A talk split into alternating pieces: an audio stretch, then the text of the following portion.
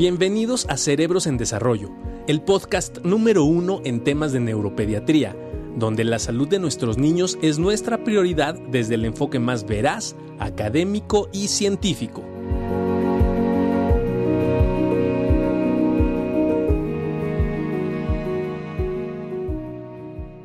Buenos días, ¿cómo estás, mi estimado Juan Carlos?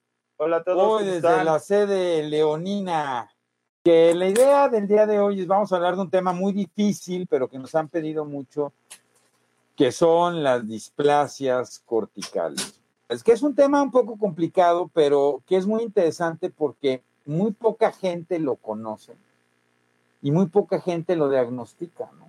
Sí, y como que se ha polarizado pensando que displasia cortical necesariamente tiene que tener alteraciones muy severas y muy graves. Y no. Y lo otro que yo quisiera hablar mucho sobre las displasias, ahorita que empecemos a hablar, Juan Carlos, es las orígenes, ¿no? Porque de repente muchas mamás se quedan como muy preocupadas y se sienten muy culpables pensando que algo pasó durante el embarazo. Exacto, Matis. Ahorita vamos a hablar de eso. El Max abrazo. hasta abrazo. Perú. Este, entonces, pues bueno, ya van a empezar, por cierto, las en octubre van a ser las entrevistas para hacer neuropediatría aquí con nosotros. Entonces, este, pues ¿Cree que tengamos Bien. candidatos para hacer neuropediatría? yo no sé. Esperamos, y ya hay algunos, ya hay algunos. Ya hay algunos, ¿no? Ya. Y de, y de diferentes partes de, de Latinoamérica. Latinoamérica, bendito sea Dios, y de México. Ahora, ¿qué significa el término displasia? Aquí lo voy a poner. Displasia. Dis- Mire, qué importante es porque al final de cuentas, uy, Dis del sufijo, prefijo, mefijo, alteración, y plasia del griego, formación. Entonces, hablar de una displasia en general es hablar de un problema en la formación cerebral. Quiere decir que esto se dio durante el proceso de exacto. Y que a final de cuentas creo que es uno de los temas que se ha estudiado durante, me atrevo a decir, probablemente más de un siglo.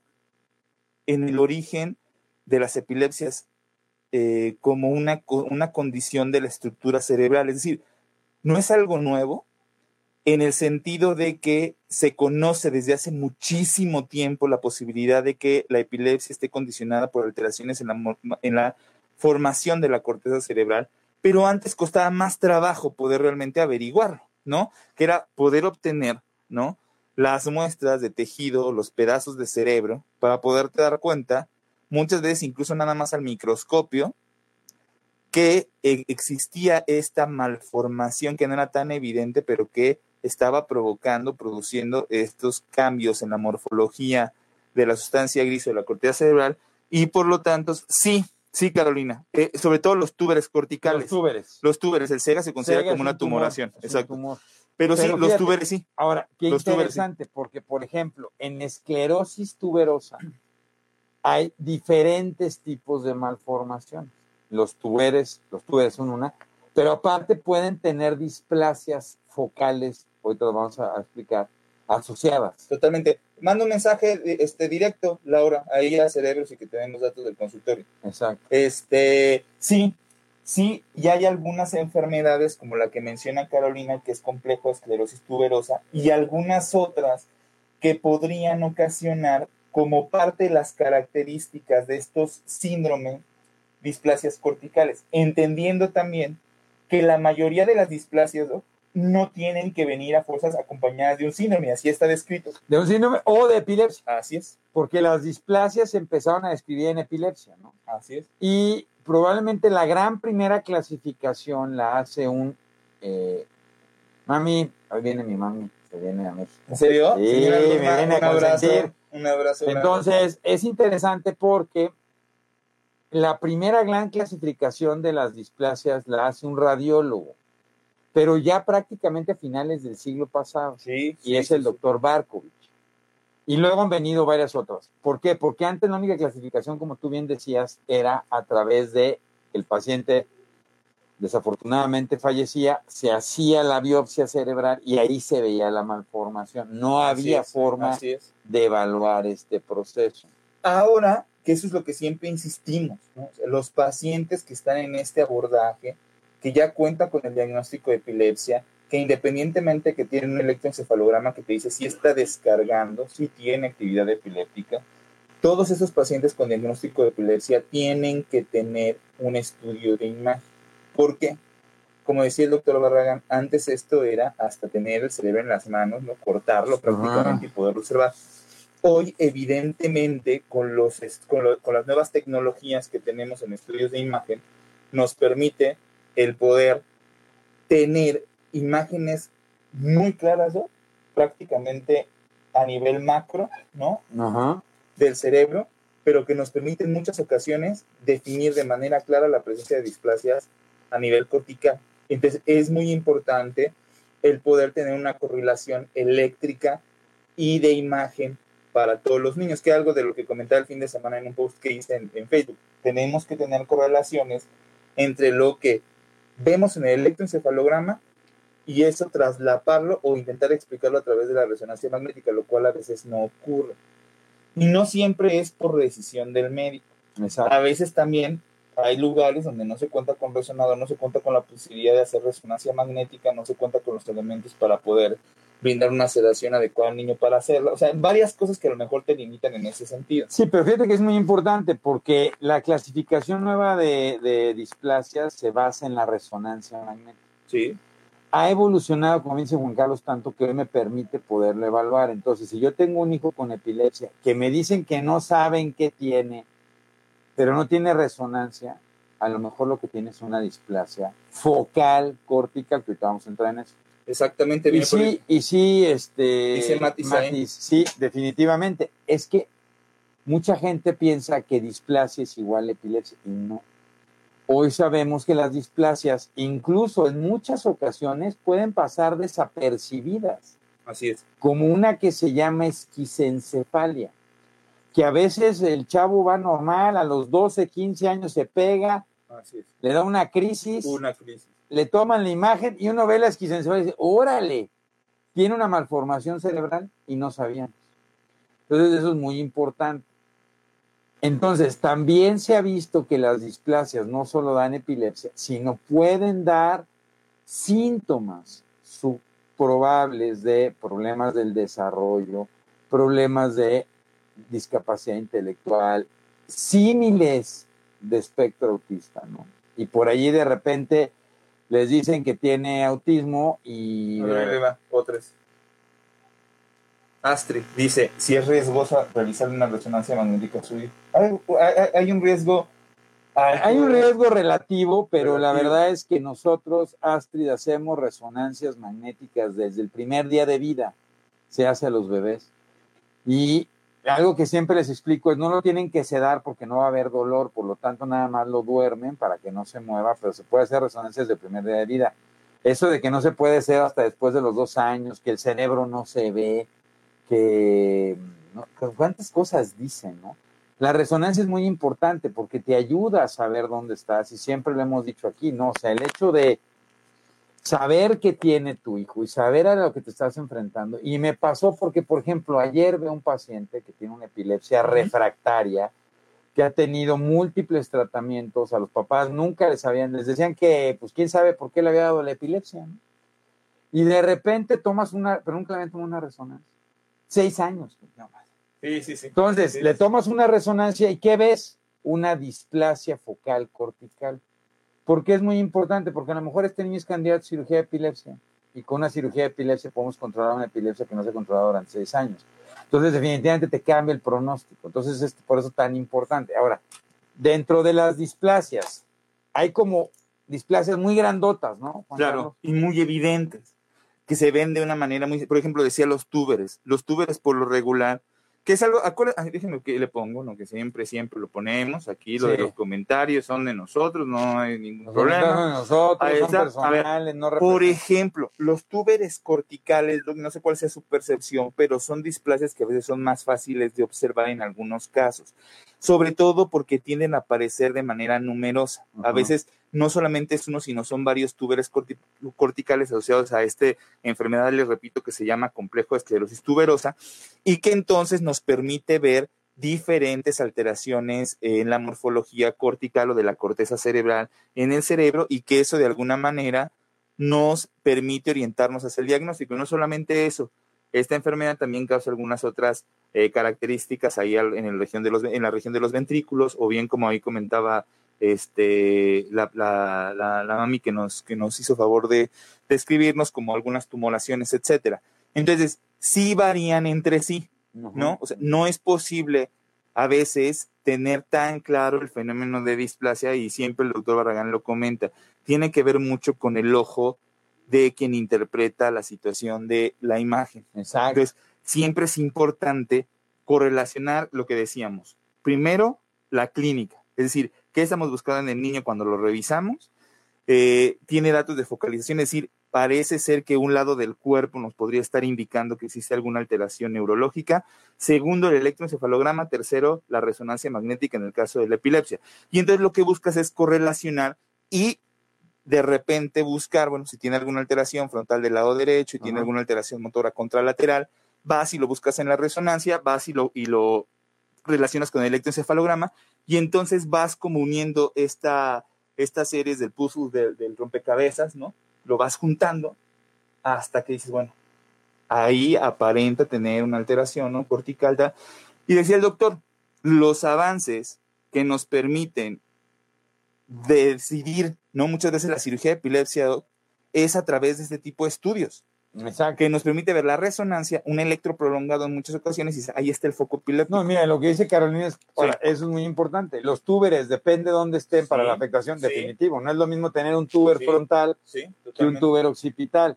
Y esto, Claudia, que tú dices, si eres oftalmóloga, ¿qué tan frecuente encontrar displasias corticales con malformaciones del nervio óptico? No es frecuente. La verdad es que probablemente de las más comunes sean las displasias septoópticas, ¿no? Ah, claro, que, era lo que nos ponía. Fíjate qué interesante, Clau, porque ahí nos comentó alguien eh, displasias, eh, hipoplasia de nervio óptico, no me acuerdo qué otra situación comentó. O sea, se van asociando diferentes alteraciones o malformaciones. Entonces, qué interesante sería ahí sí poder contar a lo mejor con un abordaje genético mucho más específico, sumándole diferentes signos y síntomas, lo cual sería muy interesante el poder, por ejemplo, abordar un caso en ese sentido que también lo llegamos a hacer, ¿no? El poder abordar. Claro, porque al final las displasias pueden ser simples, o sea, aisladas, no se asocian con nada, o pueden estar, ser sindrómicas o sindromáticas. Es que me encanta porque sindrómica, es los argentinos, los amigos argentinos, los uruguayos.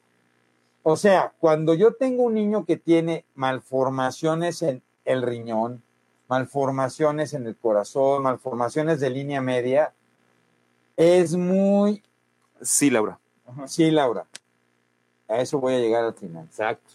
Que muchos niños que dicen tener autismo, lo que tienen es una displasia cortical. Y ahí voy a dar mi comentario muy particular y personal. Total, totalmente. ¿no? Ya lo darás tú, porque también hay cosas que todavía no nos ponemos de acuerdo el máster y yo. Pero entonces es bien importante porque... Como las chivas. Eh, como las chivas, ¿no? Que pues ahí va, mi chivitas. Bueno, no van muy mal. Bueno, pues, pues, sí, pero, pues. Entonces, si yo tengo un niño que tiene diferentes malformaciones, por eso lo tenemos que revisar los neurólogos. ¿Por qué? Porque reviso cómo están los oídos, si tiene otras dismorfias.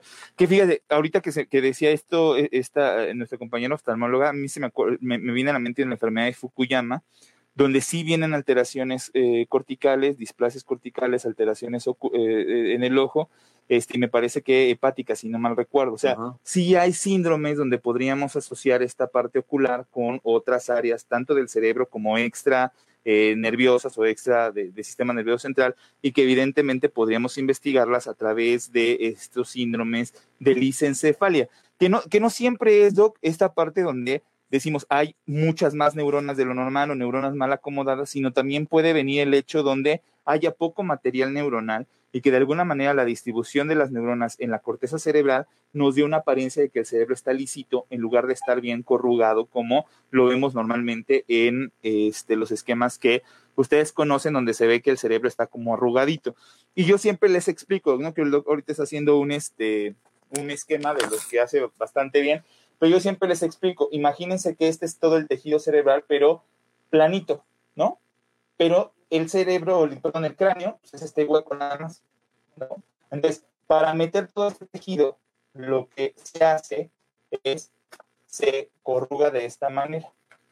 Y entonces de esta forma podemos meter todo este tejido en un espacio más reducido. Y entonces si se dan cuenta, así es como se ve en las gráficas que conocemos, en las imágenes que conocemos, cómo el tejido nervioso de la corteza entra y sale formando estos surquitos, ¿no? Y después algunas líneas más amplias como tenían las cisuras.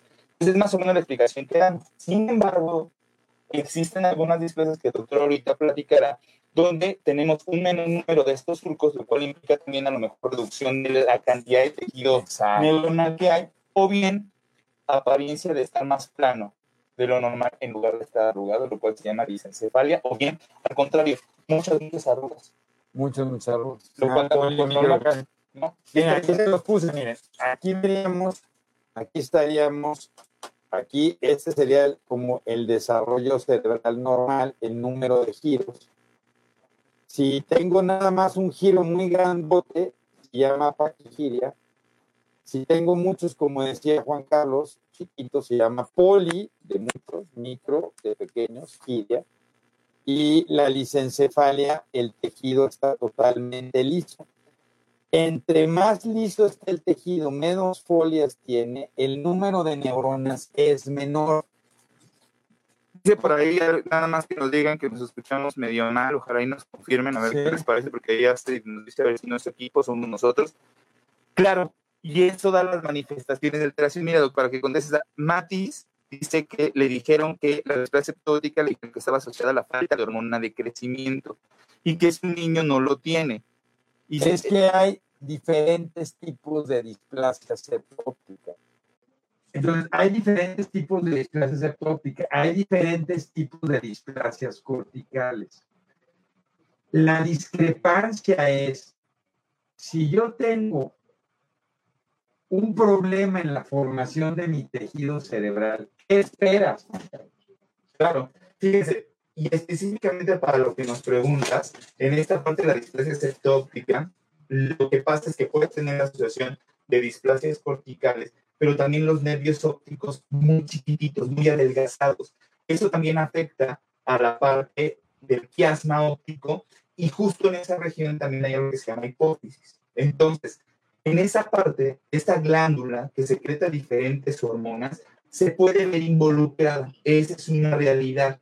Por lo tanto, tu endocrino, tu neurólogo seguramente comentó la situación de la hormona de crecimiento. Entonces, fíjese cómo de una situación de una malformación del sistema nervioso se pueden originar diferentes manifestaciones extranerviosas o extraneuronales o como lo quieran denominar. Entonces, esa es la importancia y lo que siempre decimos es que el cerebro controla absolutamente todo, incluyendo la liberación hormonal.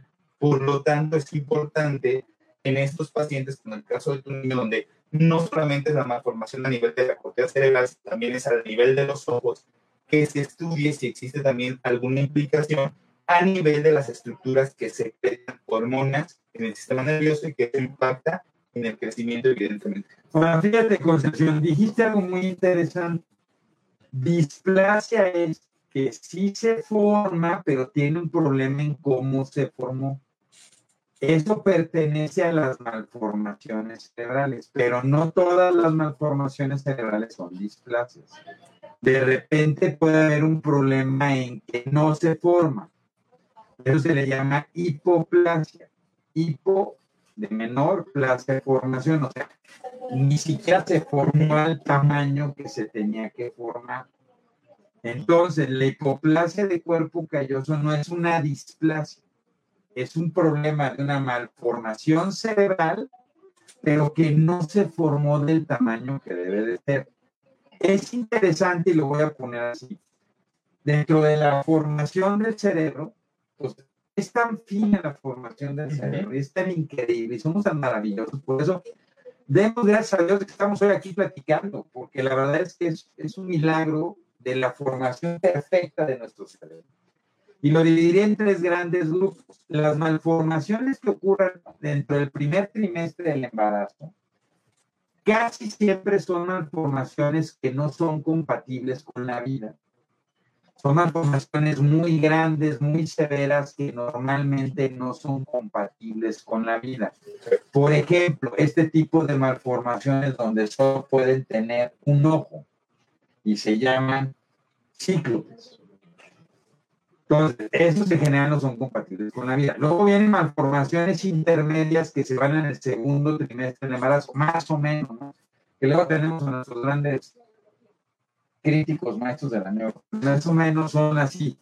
Y las displasias corticales son aquellas que se dan en el último trimestre del embarazo, cuando el tejido, la, corteza cerebral se está especializando y, es, y, se está haciendo muy especial y muy específica, que sí son compatibles con la vida, pero que van a tener repercusiones neurológicas dentro de todo un espectro que puede ser epilepsia, que puede ser problemas de la capacidad cognitivo-mental y que pueden ser alteraciones de conducta o comunicación similares al autismo. Por lo tanto, por eso nosotros creo que vemos un paciente, es súper importante saber si tiene esto o no para poder hacer un diagnóstico o no.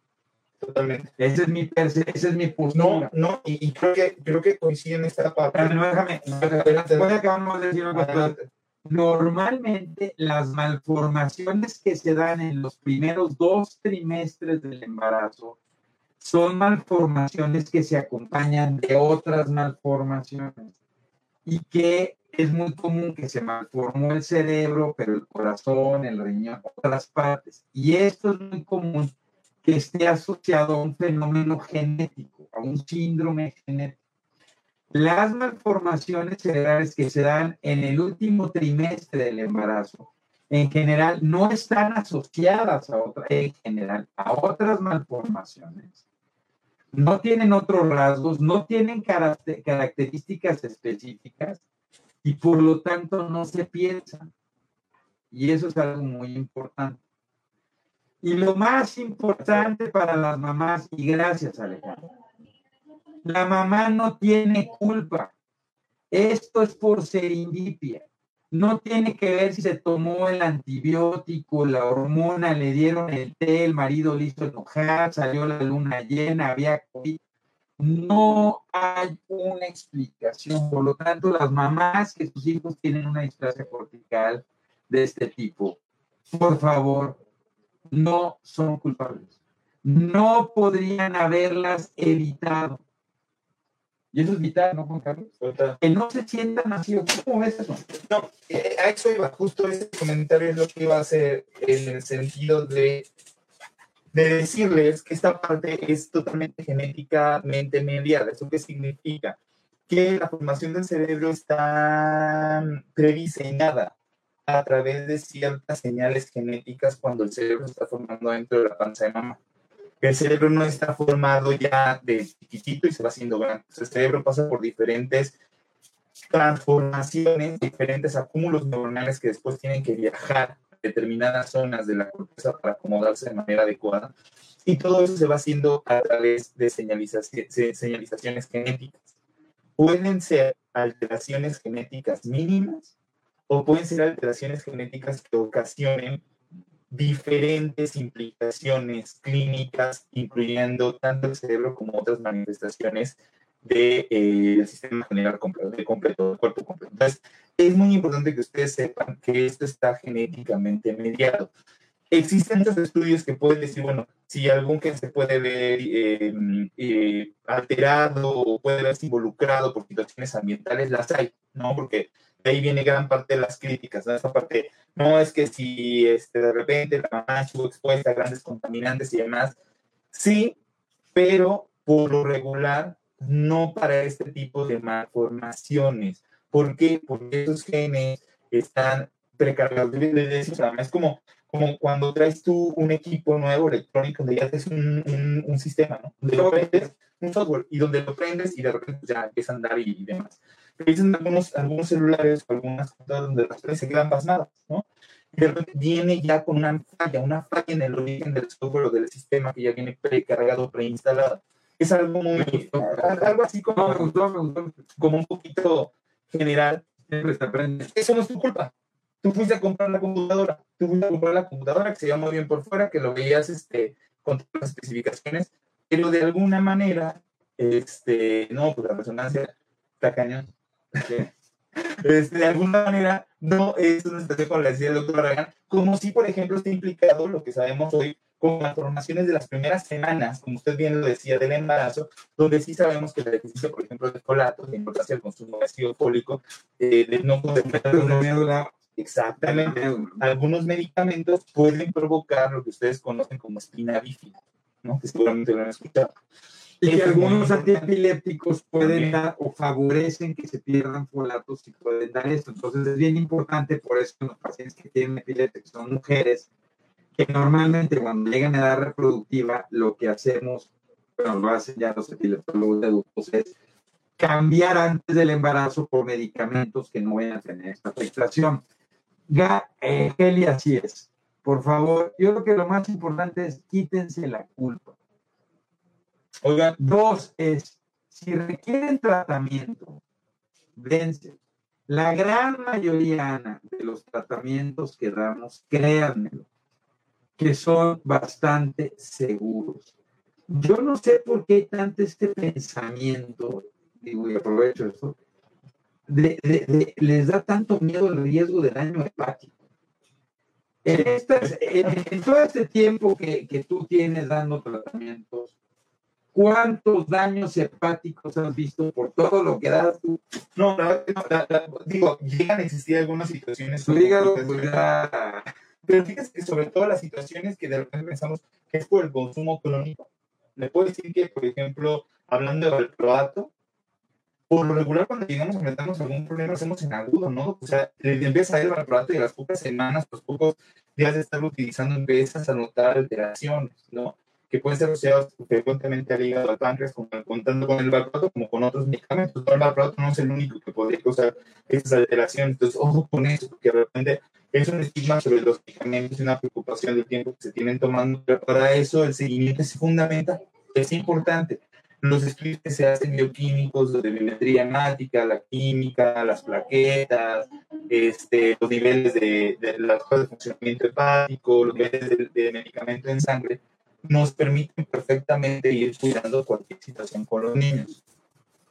Sí, eh, no, los electros sí, los electros se, pueden hacer en diferentes La resonancia no. Exactamente, la resonancia no. Ahora, inocencia, fíjate qué pregunta tan importante, porque a otro caso que a veces existe es durante el embarazo, por cuestiones de flujos placentarios, por cuestiones de metabolismo de mamá, puede haber infartos cerebrales en el bebé durante el embarazo. Y eso genera lesiones que parecen malformaciones, pero no son malformaciones, son infartos que dejan cambios a nivel cerebral y que valdría la pena ver cómo evoluciona tu hija. Ojo, la evolución es tan heterogénea tan heterogéneo que, que hay que ir Lo importante es que lo vayas vigilando y se vayan tomando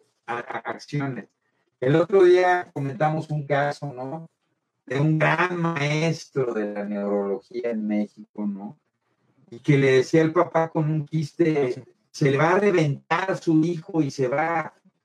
No, yo creo que hay que estar muy tranquilos y hay que ir vigilando las evoluciones. Eso es súper importante. Sí, qué importante pregunta dice Nihan. Dice, displasia cortical es lo mismo que atrofia cortical. Qué interesante.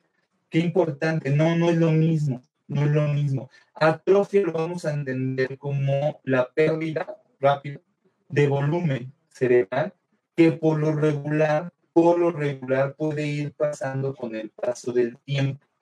¿Eso qué significa? Conforme vamos creciendo en la vida, nos vamos desarrollando y van pasando los años, cuando nos vamos acercando ya a etapas más adultas, el cerebro pues ya no sigue desarrollando. El desarrollo más rápido, lo hemos platicado, viene durante la primera infancia, durante los primeros años, y después el cerebro se limita, no en, vamos, no es que se vaya a, limite la parte de neurógena, eso ya hemos comentado, se siguen produciendo neuronas a lo largo de la vida, pero sí ya no sigue creciendo, se queda del mismo tamaño hasta que nos vamos volviendo un poco más este, viejos, ¿no? Y entonces el volumen cortical va disminuyendo. Entonces sí se pueden observar atrofias de manera fisiológica o normal, el cerebro se va haciendo chiquito hay muchas patologías, muchísimas patologías en neurología que pueden ocasionar que el cerebro vaya perdiendo volumen y se vaya haciendo pequeño con el paso del tiempo de una manera más prematura. ¿Esto lo podemos ver en niños? Sí, sí se puede ver en niños. En situaciones desde pequeñitos, recién nacidos y demás, donde el cerebro, por X y circunstancias, no, lo, no ha logrado o no ha podido tener un crecimiento normal, el cerebro puede estar puede estar más pequeño de lo normal. Eso es lo que, lo que nosotros nos, nos referimos. Y displasia la, causa, de las causas más comunes de atrofia cerebral en la niñez es asfixia. Los niños que no ventilan, no respiraron bien, no lloraron, tuvieron complicaciones el nacimiento, eso lo que origina es que se pierdan neuronas que es como cuando me ponen un yeso y me lo quitan y se ve mucho más delgado mi brazo. Hay una disminución de la fibra. En el cerebro hay pérdida de neuronas. Y eso origina que el cerebro no crezca y que las cabezas se queden más pequeñas. Y origina, se llama microcefalia. Por el contrario, las displasias en, en, general no generan que la cabeza no crezca. Que es muy importante porque tú te vas dando cuenta de que existe un compromiso en el volumen ¿no? del cerebro desde los primeros momentos de la vida. Y esto acompañado de un desfase un retraso en el desarrollo, evidentemente te obliga a una intervención adecuada para mejorar estas condiciones. Rehabilitación. No existe, no existe hasta el momento, no se ha descrito una intervención medicamentosa, lo siento, lo tengo que decir, que haga que el cerebro crezca, ¿no? Y ahí se me hace muy directo, porque me han llegado muchos pacientes con factores de transferencia, con células madre porcinas, con muchas situaciones que han empezado a utilizar para aparentemente hacer que el cerebro crezca. Los únicos elementos que han demostrado una buena participación, ¿no? Favoreciendo el desarrollo normal cerebral, normal cerebral, son los ácidos omega 3, los antioxidantes, DHA, zinc, magnesio, este complejo B6, ¿no? Han demostrado que esto podría venir mejor, pero de ninguna manera, exactamente, pero de ninguna manera hacer que el cerebro crezca solito. Entonces, rehabilitación, muy importante. Ahora sí, Mati, rapidísimo es eh, la pubertad. Es un factor disparador de crisis, sí, porque algunos sobre todo tienen cambios por los hormonas. Yo en la cicatriz, en la parte frontal, la bruna, mejoré con la rehabilitación. Hay que ver por qué la cicatriz esta disminución del, del, tamaño de tratamiento, no, ya lo dijo el doctor, no. Rehabilitación, rehabilitación. Ahí nos tenemos excelentes terapias. Ahora, no, no, es que lo que hace la terapia, el trabajo terapéutico de aquí con la luz, que es maravilloso. Lo que hacen los terapeutas es favorecer la conectividad neuronal. Yo, como les digo, es en casos de pérdida neuronal. Ahora, es diferente si yo perdí tejido cerebral así mi tejido cerebral no se formó bien. Tiene dos circunstancias diferentes, tiene dos abordajes diferentes y dos necesidades diferentes. Los tratamientos que se pueden dar y las terapias, lo que intentan hacer es que mejore esta conectividad. Yo les digo, es como una fábrica que tenía 100 trabajadores, se quedó con 70 trabajadores, 10 quedaron medio golpeados, pero ahí están, y lo que puedo intentar hacer a través de la terapia y los medicamentos es que estos trabajadores saquen la chamba de 73, de 80, de 90 o de 100, pero no puedo contratar más trabajadores en la, en la causa de las atrofias, las cicatrices, las lesiones. En la displasia ahí están, pero varios de estos no pueden trabajar bien, entonces también lo que tengo que hacer es generarlo. La ubicación de la displasia puede empeorar los síntomas definitivamente. Ahora, ¿cuál es la ubicación? Es que es muy interesante, y eso es muy interesante de la neurología. Y es que puede ser que dos displasias se encuentren en la misma región en dos niños diferentes y en uno le dé epilepsia y en otro le dé síntomas similares a los Algo de lo que pensamos es que hay otra serie de variables genéticas que determinan el comportamiento de nuestro cerebro ante cómo tienen un problema. Entonces, sale, aquí para mí lo más importante, eso lo voy a decir, se va el, el tiempo es. ¿Por qué para mí es importante? Porque alguna gente diría, bueno, pues de todas maneras, ¿no? Si mi hijo se comporta como un autista, pues si tiene displasia o no tiene displasia cortical, pues importa? Importa muchísimo. Igual que la epilepsia, ¿de qué me sirve? Como decíamos, en epilepsia. Si mi hijo tiene una displasia cortical, entre más pronto la opere, si es que es quirúrgica, puedo resolver el tema de los próximos 10 o 15 años. Es impresionante. Por lo tanto, todo niño con epilepsia, todo niño con epilepsia, la sugerencia es de cerebro de desarrollo que tenga una resonancia magnética de cáncer. Y si mi hijo tiene un fenómeno importante de autismo, de falta de ganancia de habilidades, no saben la cantidad de pacientes que veo. No, no es porque yo sé, no. Es porque simplemente llegan con uno después de 3, 4, 5 años. Y no tienen estudio de imagen, ¿no? Ayer veía otro chaparrito, ¿no? Una, una, una mamá que tiene, tuvo prematurez, ¿no? Estuvo en la terapia intensiva. ¿Y qué crees? Que pues iba ganando habilidades muy lentas. De repente le han dicho que eres madurez y de repente le tomas una imagen y resulta que tiene una lesión al nacimiento. Cambia la perspectiva, pero tú me permite orientar el fenómeno y saber qué voy a hacer. Y la otra cosa muy interesante para mí, eso es Eduardo Barragán, desde mi postura, es que los pacientes que tienen esto que hoy se llama espectro autista, que nomás porque no hablas, ya eres autista, que es muy interesante, y luego te cobran 15 mil pesos por hacer una evaluación. Y resulta que lo que tienes es una malformación, y lo que hemos visto, Ale, es que las displasias que producen trastornos del desarrollo responden los chavitos mejor a tratamientos farmacológicos de terapias que los que no tienen nada. Entonces, sí es muy importante que si mi hijo tiene espectro autista, tenga un estudio de imagen, aunque no tenga factores de riesgo, la displasia que no viene acompañada de epilepsia se puede quedar, sí, sí, sí es sintomática, sí es, sí está dando, sí, sí está dando manifestación. Si tu hijo tiene una atrofia, esto da lenos Y es bien importante entender que si mi hijo tiene lenos gasto, tiene una causa, ¿no? O sea, ayer también vi otra resonancia de un niño con lenos gasto. Y les digo, encontramos una displasia focal cortical ¿Por qué se llama una displasia focal cortical? Porque son muy pequeñas. A veces tan pequeñas que el radiólogo no las identifica porque el radiólogo no tiene la clínica. No es que no... A veces uno, lo que pasa es que uno va buscando y, tratando de encontrar lo que se va dando.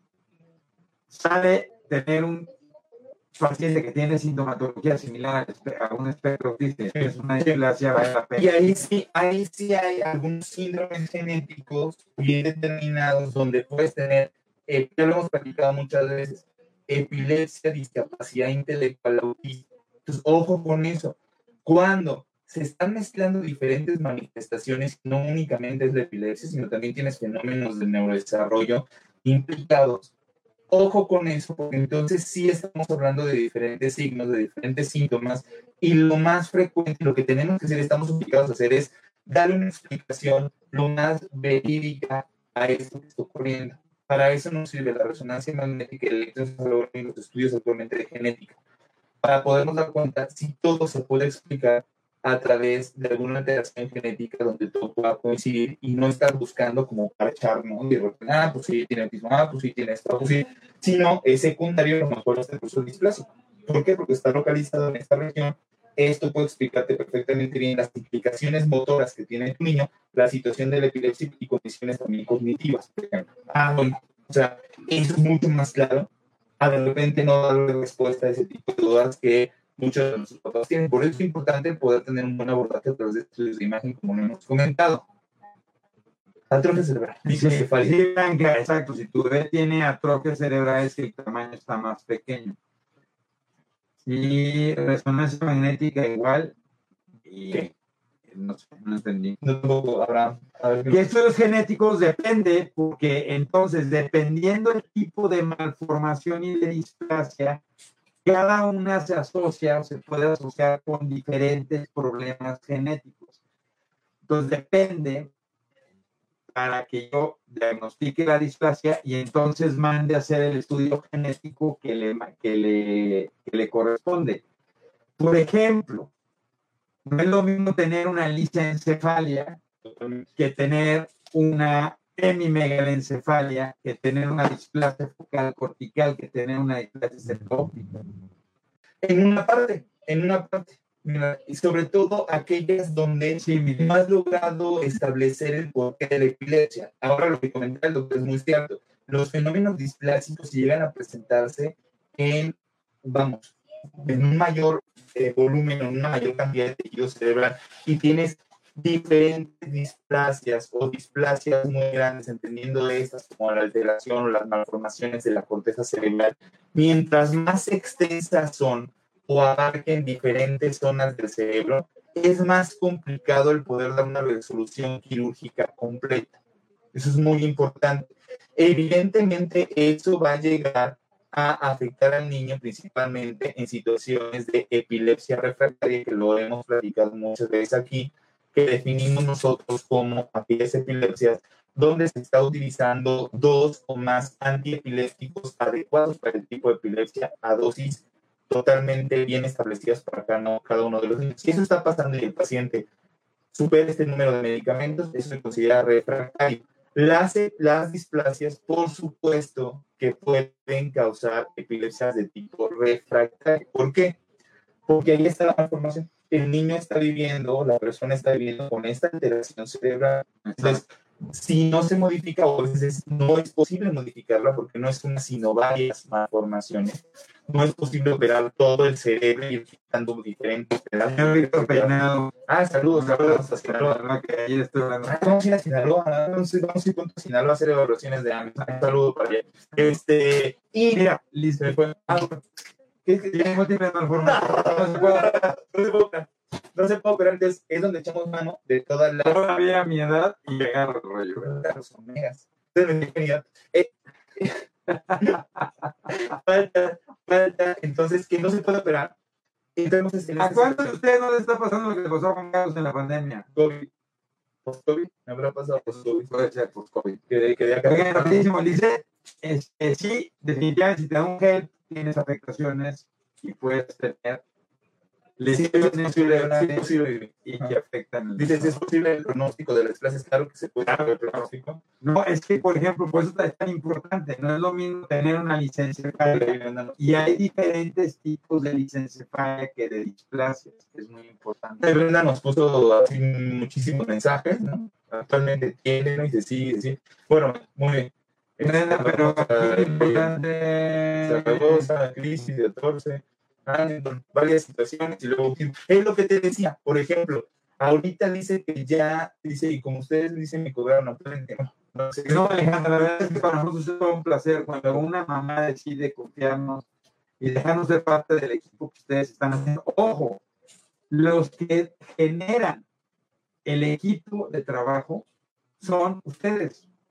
Ustedes nos invitan a nosotros hacer parte, a ser parte de ustedes. Eso, eso es un privilegio y, y pues lo tienen que entender así. Es un tema muy complejo, ya que hay muchas palabras muy complicadas. Creo que al final lo importante es que la gente pueda decir, ok, sí, mi hijo tiene un problema en el neurodesarrollo.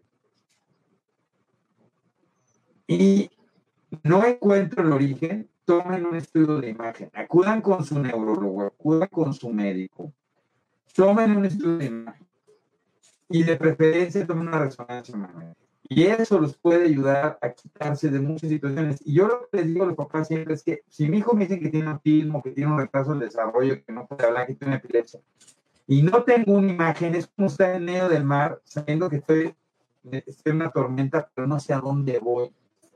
El tener el diagnóstico es fundamental. Pues bueno, ahí estamos, Juan Carlos. Eh, saludos a todos, un abrazo, cuídense. El remisital puede provocar eso. Sale pues, ahí nos vemos. Nos vemos, bien, gracias. Bye.